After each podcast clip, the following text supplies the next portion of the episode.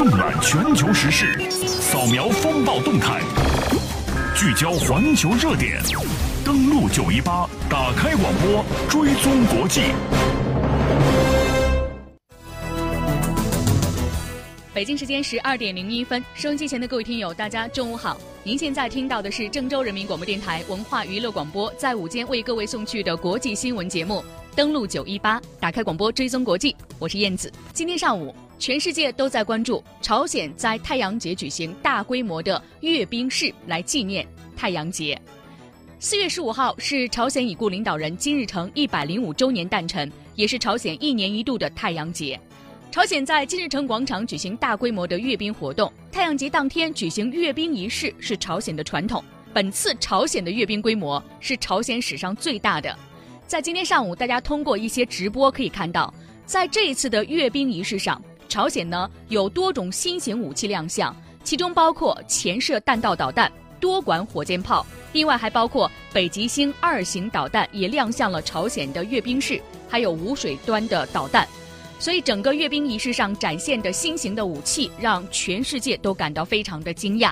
我们待会儿的时间会为大家带来介绍。首先来转播中国新闻的报道。阅兵式纪念金日成诞辰一百周年。今年的太阳节，朝鲜邀请了来自世界多个国家、多家媒体的一百多名记者来到平壤报道节日和各项活动。韩国军方认为，朝鲜本次阅兵将为朝鲜史上规模最大的一次阅兵活动。嗯，朝鲜的阅兵式是在崔荣海的讲话之后呢，是有一系列的徒步方队进入金日成广场。那之前先后出现的有陆军部队、炮兵部队，还有炮兵师团，还有各个大学的这个纵队，包括金日成政治大学、呃金正日军事研究院，还有金正书海军大学，还有金策的空军纵队，呃坦克军团、通讯兵、陆军军官学校。等等，另外还有万景台革命学院以及咸镜南道和北道的工农兵纵队，呃，此此后呢是也是几所大学，就是平壤的几所，呃，精英大学，一个是金日成综合大学，这是培养精英人才的一所大学；之后是金策工业大学，是培养科技人才的。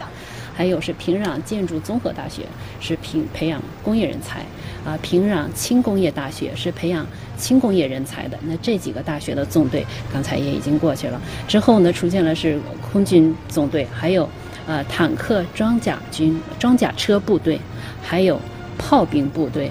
刚刚过去的是火箭纵队。那解说员呢，在介绍这些纵队的过程当中呢，是回顾了朝鲜的军事发展历史。强调朝鲜军队已经具备了强大的实战能力，军事武装力量十分雄厚。如果有人敢侵犯，一定会毫不留情地予以打击。那我们可以看到，现在刚刚刚刚画面过去的这个呃，好像是这个潜射导弹，嗯，就是目目前画面上这个白色的这个武器。刚刚我们听到的是中国新闻有关朝鲜在今天的举行大规模的阅兵活动带来的相关的介绍。我们看到呢，这一次呢，朝鲜方面的大规模的阅兵和以往不同，可以说是非常的高调。朝鲜邀请了来自世界多个国家、多个媒体的一百多名记者来到了平壤报道节日，还报道活动。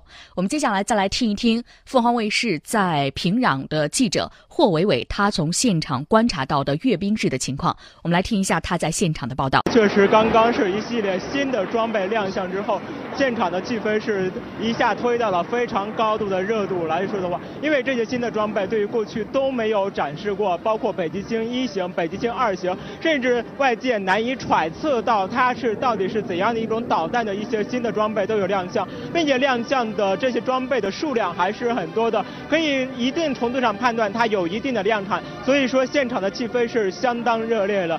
而关于这些新的装备，刚才是宋先生讲的非常多、非常详细的一些部分，我先不讲这些部分。我们从几个细节来说，第一个就是关于整个部队的最开始很多的老式呃部队，就是老兵部队的这些内容当中，涉及到很多是关于一九五零年代。打到朝鲜南部，也就是目前韩国首尔的一些部队的亮相。另外一个在武器装备这一块，武器装备的数量是有大幅的增加，甚至是新装备的大幅增加。同时，我们看到武器装备上面有一条非常醒目的标语，那就是一定要将美帝的侵略者消灭。这一个是非常明确的向美国传递一种信号。这些新的装备的集体亮相与整个的现场的气氛是非常的融合。在整个过程当中，我们也可以看到，在主席台上很多军方人士是不断起立向现场鼓掌。他们也是一些老将了，年龄都非常大了，但是站立的时间还是比较长，一直在看着后边的整个装备的一些展示。所以，相信对于这些老兵来说的话，这新的装备对他们来说也是具有一定的、相当大的意义的。好，刚刚我们听到的是凤凰卫视呢，在平壤的记者呢，对于在阅兵式现场的气氛给大家带来的介绍。今天呢，在阅兵式一开始的时候，我们看到在朝鲜方面，朝鲜的崔龙海发表了一个讲话。开始的时候，他特别说：“我们是爱好和平的国家，我们比任何人都热爱和平，但是我们不害怕战争的发生，也不回避。美国是非常野蛮的这样的冒险。”他们知道这样的冒险会带来什么后果，而且要负全部责任。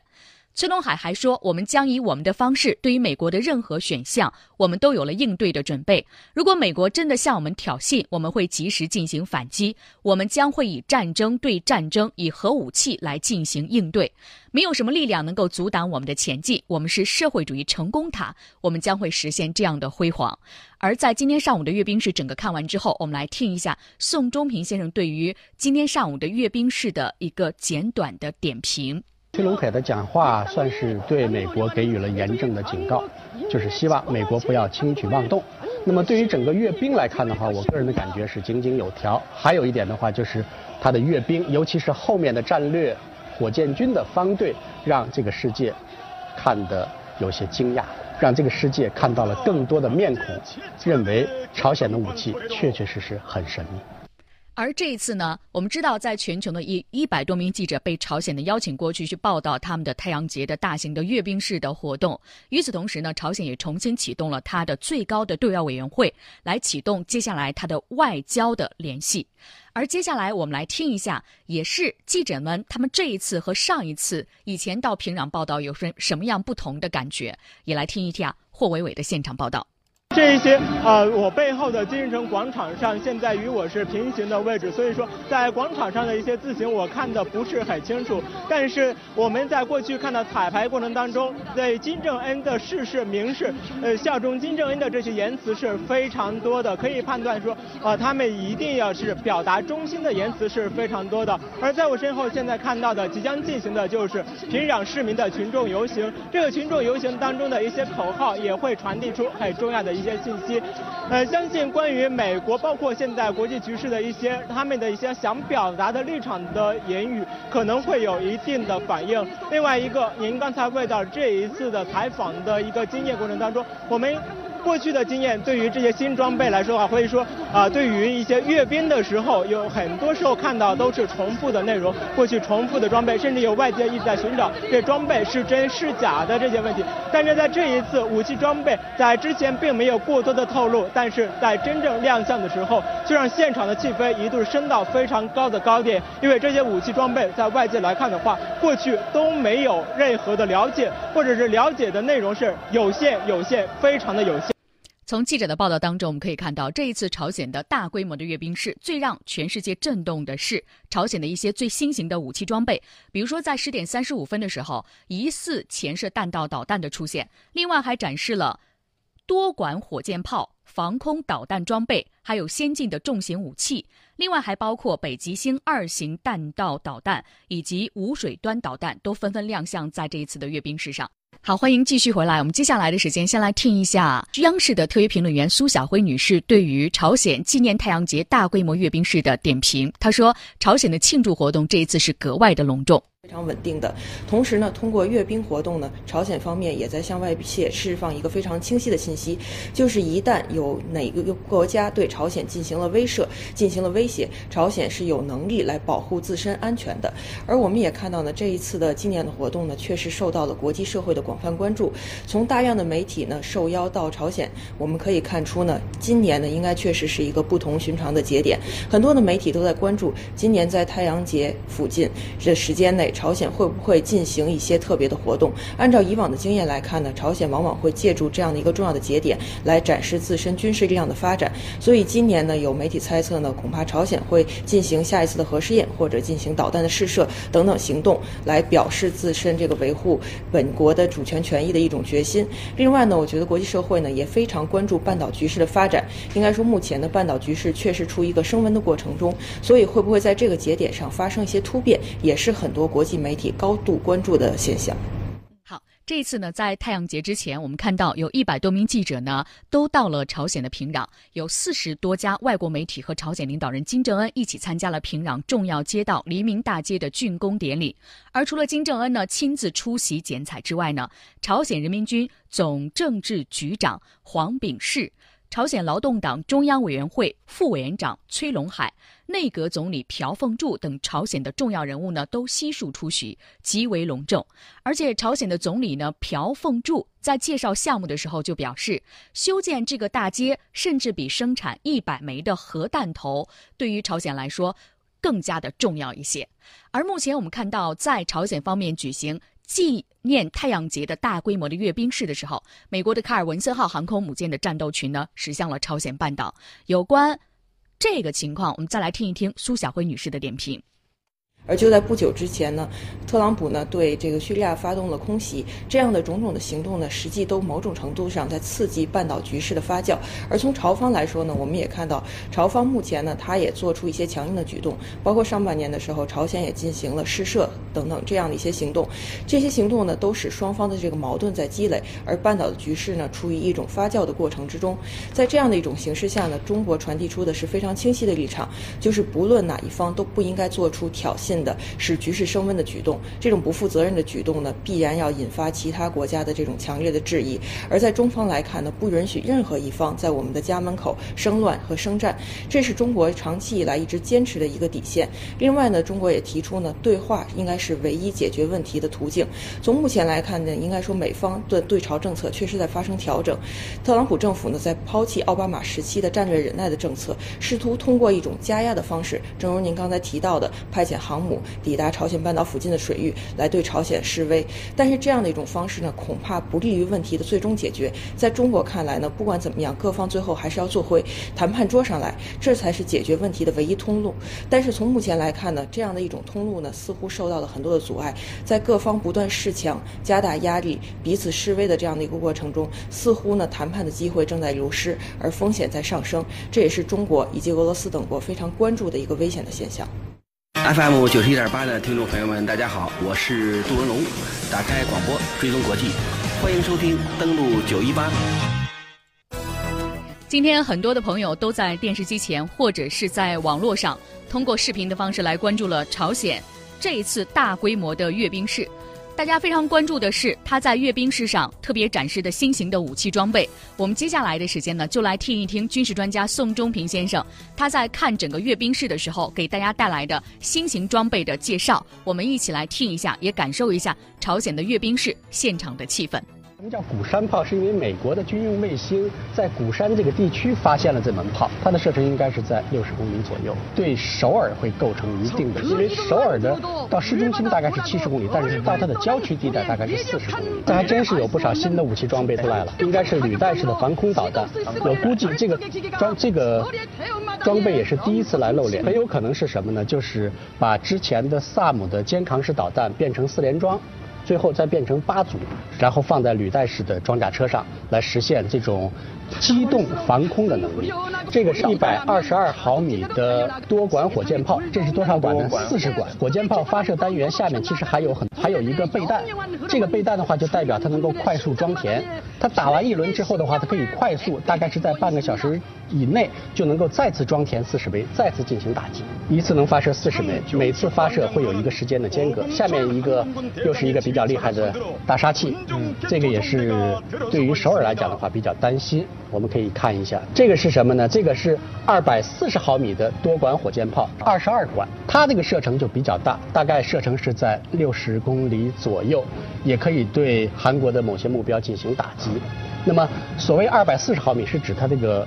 多管发射单元的这个口径大概是二百四十毫米，但是呢，它既然是作为多管火箭炮的话，它不仅仅能够发射无控的制导火箭弹，更主要的是可以发射简易惯性制导的火箭弹，让它具备一定的惯性导航的能力。这样的话就可以打击精度比以前有一个比较大的提高。你像无控火箭弹的话，基本上要靠这种大量火箭弹的发射来形成这种面杀伤。但是如果它具备一定的发射能力，就是控制能力就更强。我们再来看下面这个，这个就更厉害了。这个是三百毫米的多管火箭炮，这个呢，它的打击射程也应该是在六十公里左右，甚至更长。这个是三百毫米，而且现在是作为朝鲜重点发展的一款八连装的多管火箭炮。这个是萨姆五型导弹，也叫 SR 两百导弹。这个导弹，你看在它四周捆绑了四个助推器。这四个助推器意义很大，是什么呢？它是冲压发动机所搞出来的。那么朝鲜在上世纪从苏联购买了一些萨姆五型导弹，就是 S 两百导弹，执行了一系列的所谓远程防空，包括 SR 七幺这种高空高速侦察机曾经来过朝鲜。当时朝鲜就准备用萨姆五导弹对它进行打击，但是据说受伤了，没有把它打下来。下面这个呢也比较有意义，这是什么呢？这实际上是朝鲜版的 S 三百导弹，它是三连装，而且它呢可以通过起数发射，包括你像朝鲜所拥有的萨姆三型导弹、萨姆五型导弹、萨姆二型导弹，它基本上是有一个发射角度，它不能够做到垂直发射。垂直发射有个最大的好处就是三百六十度发射，这样的话能够让它的。反应时间会更快，而且让它具备更强的面防御，也就是区域防御。你像 S 三百导弹，它的射程大概是一百五十公里左右，中远程的防空导弹。整个城市进行保护，它是防御性的武器装备，不是进攻性的武器。你看今天能不能有一些作战飞机飞过来？它现在主要是教练机飞过来。这个武器装备也是第一次露脸。那么从它的涂装来看的话，应该是海军的武器装备，而且应该是什么？我个人的估计应该是反舰导弹。如果这个导弹作为反舰导弹来看的话，说明朝鲜的反舰导弹已经实现了这种这种质的飞跃。我记得在上一次阅兵，它所拿出来的实际上是民核导弹的国产化的型号。现在如果把它实现了小型化，确确实实表明它的岸防、岸基导弹能力更强。刚才这就是北极星这个导弹呢，在这两年非常红。北极星一型导弹，那么这个导弹呢是由它的潜艇来发射，发射完之后的话，可以对大概两千公里的目标进行全覆盖。它主要携载的是核弹头。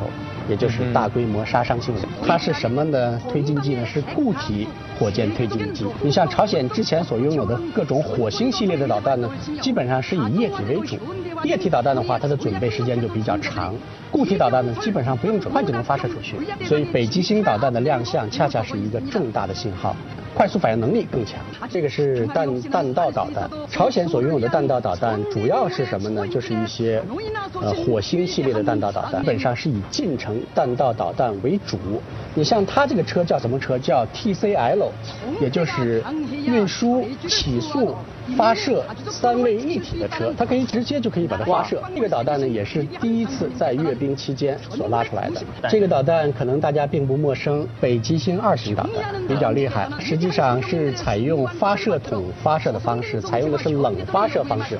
它可以采用这种 TCL，把它起竖完之后的话，上面这样一个这种所谓的帽盖就会自动脱落。脱落，然后呢，导弹从这个发射筒里面弹射出去。这个导弹在今年在今年的时候。进行了试验，而且取得了成功。那么，他现在把这个导弹如此批量的拉出来，说明这种导弹应该已经实现了量产。这个导弹采用的是履带式的这种运输方式，因为履带运输方式和轮式运输方式有个最大的区别在哪儿呢？就是它的这种越野能力相对来说更强。比如一些丘陵地带、山地。你像轮式车辆是没法跑的，它是可以跑，这恰恰表明它具备了这种机动发射能力。好，我们刚刚听到的是宋仲平先生呢，对于今天上午的时候，朝鲜在阅兵式上的大规模的一些新型武器的亮相带来的介绍。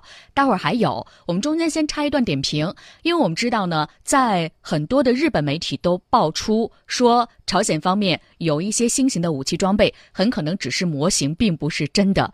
对于这一次亮相的很多武器，到底是不是真的呢？我们也来听一下宋仲明先生所带来的解读。我们来听一下。其实我觉得总是说朝鲜的武器装备，尤其是导弹是模型，主要的媒体是来自于日本的一些媒体。我记得日本的媒体对中国在2015年的阅兵也在污蔑，说我们的东风二十一 D 反航母弹道导弹好多是模型，大部分是假的。你说这些话都来自于哪儿？大家应该明白。那么从朝鲜的弹道导弹发展，包括你看今天很多新型的弹道导弹都出来了。我个人的倾向呢，它未必是模型。但是呢，它肯定是实弹，肯定是实装。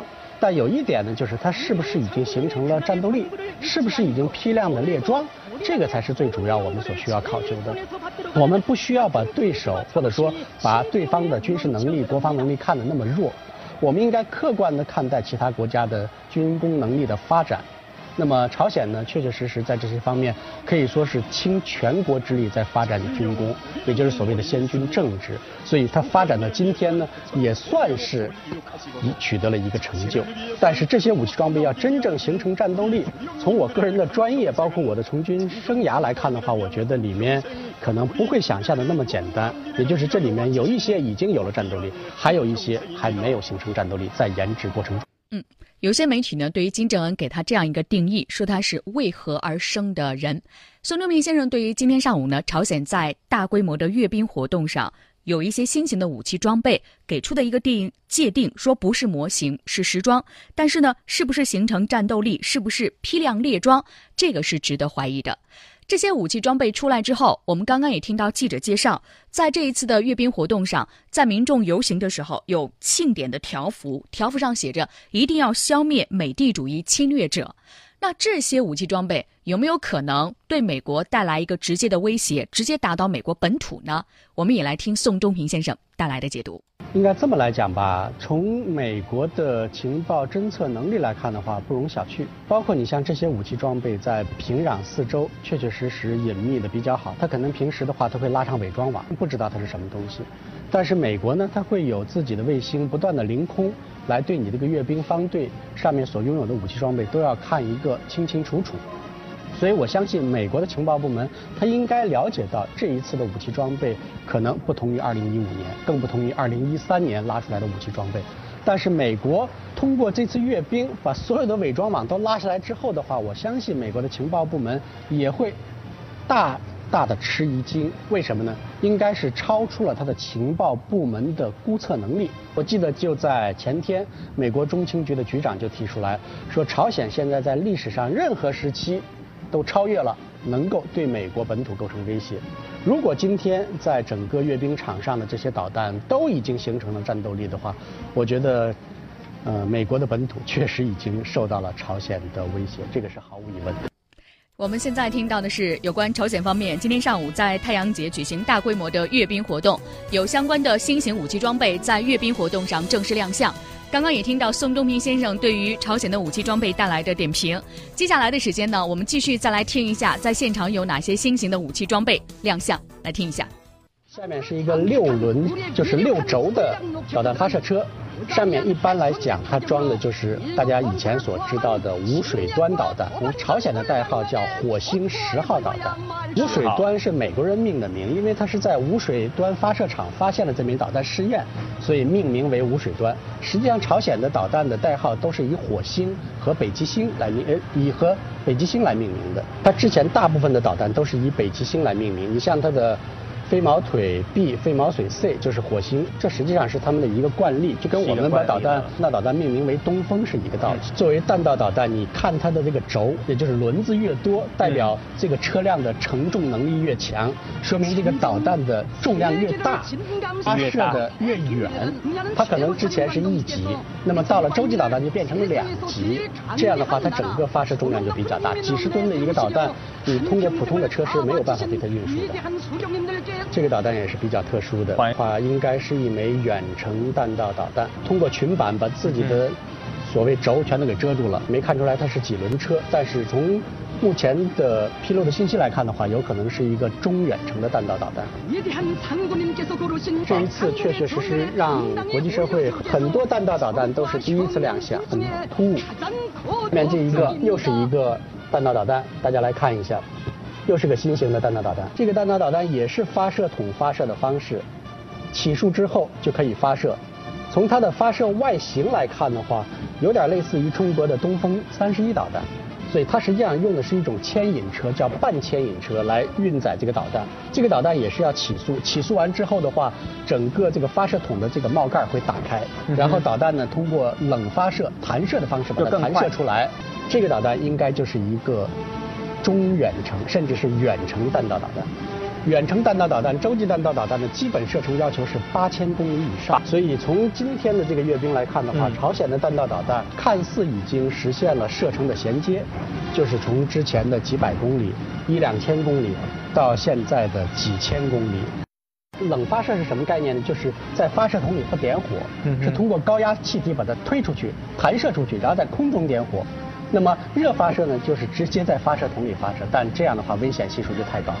它的科技含量是非常的大，简简单单一个冷发射，并不是谁都能掌握这样一个技术。那么刚才你看我们所看到了这么多的弹道导弹，实际上呢，它都是归属于朝鲜的一个军种，叫战略火箭军，单独在拥有。所以，战略火箭军恰恰成为朝鲜人民军的杀手锏武器装备。我们刚才看到的倒数第一个和倒数第二个导弹方阵的话，应该是中远程和远程弹道导弹，甚至是洲际弹道导弹。至少从它的外形，我们能看得出来，它应该是具备这样一个能力。包括从它发射车的布局来看的话，以及它的轴的数量来看的话，确实上面这个导弹是很重。那么，但是有一个问题在什么呢？就是我们在后面的这两种导弹呢，在它的试验过程中，我们没有看到它真进行类似的试。刚刚我们听到的是宋仲平先生对于朝鲜在今天上午的太阳节大规模阅兵活动现场的武器的介绍，以及带来的点评和解析。刚刚我们听到他介绍说，如果说朝鲜的这些武器装备真的具有了实战能力，而且能够批量列装的话，那么朝呃美国本土方面可能就会比较危险了。但是呢，从这些武器装备的亮相，又显示出朝鲜方面怎样的一个。战略的意图和战略布局呢，能不能看得出来呢？我们来听一下宋仲明先生的解读。那么，朝鲜实际上他也不希望先发制人，他应该是后发制人。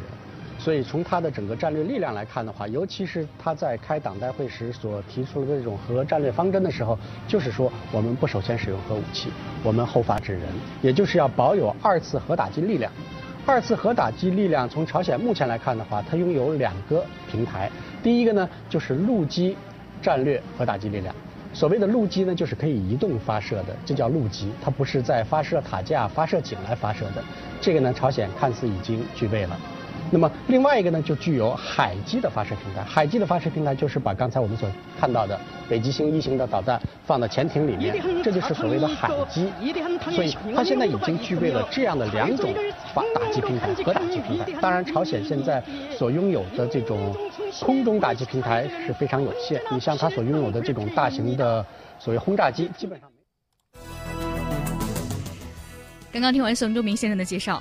朝鲜方面已经具有了陆基的战略核打击能力，还有海基的发射平台。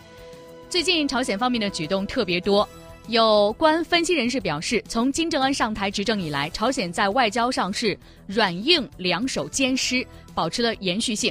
一二年到一三年，朝鲜发射卫星并且进行核试验，对外表态非常的强硬，但是当时并没有摆脱国际社会孤立他的状况，更没有办法获得国际社会承认朝鲜为一个有核国家。越是打破孤立状态和进行经济改革，都是朝鲜对外强硬表态之外，柔和外交的一个目标。而这些手段呢，即便在朝鲜半岛极度紧张的时期，也得以贯彻到现在。对于朝鲜来说，越是紧张，越是需要。这一次呢，朝鲜方面邀请了有四十多家外国媒体、一百多位外国记者到他们的平壤去报道太阳节的活动，也报道朝鲜的国家建设。同样，在冲文海今天的阅兵式开始的讲话当中，也丝毫没有软弱的迹象。这也说明朝鲜方面软硬两手兼施的方略一直在持续下去。而朝鲜平壤在十一号举行的第十三届最高人民会议第五次会议上，决定成立最高人民会议外交委员会。相关分析称，朝鲜方面的这个举动，在半岛局势持续紧张的时候，意在避免被国际社会孤立。有意积极把它用于对外关系的改善。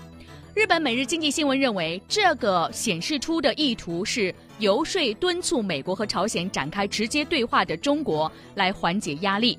但是朝鲜方面在采取外交努力的意愿，其实让人一直以来都是琢磨不透的。在去年的七月份，为了报复美国对金正恩的制裁，朝鲜切断了和美国进行外交往来的唯一的渠道。不过近来，朝鲜和美国之间虽然没有外交关系，但是朝鲜驻联合国代表团一直都起着联络点的作用。在朝鲜半岛局势山雨欲来风满楼的时候，朝鲜的这一场大规模的阅兵式。究竟会给朝鲜半岛局势带来怎样的一个影响？接下来相关的事件又会如何进行发酵？我们登陆九一八将会持续为您关注。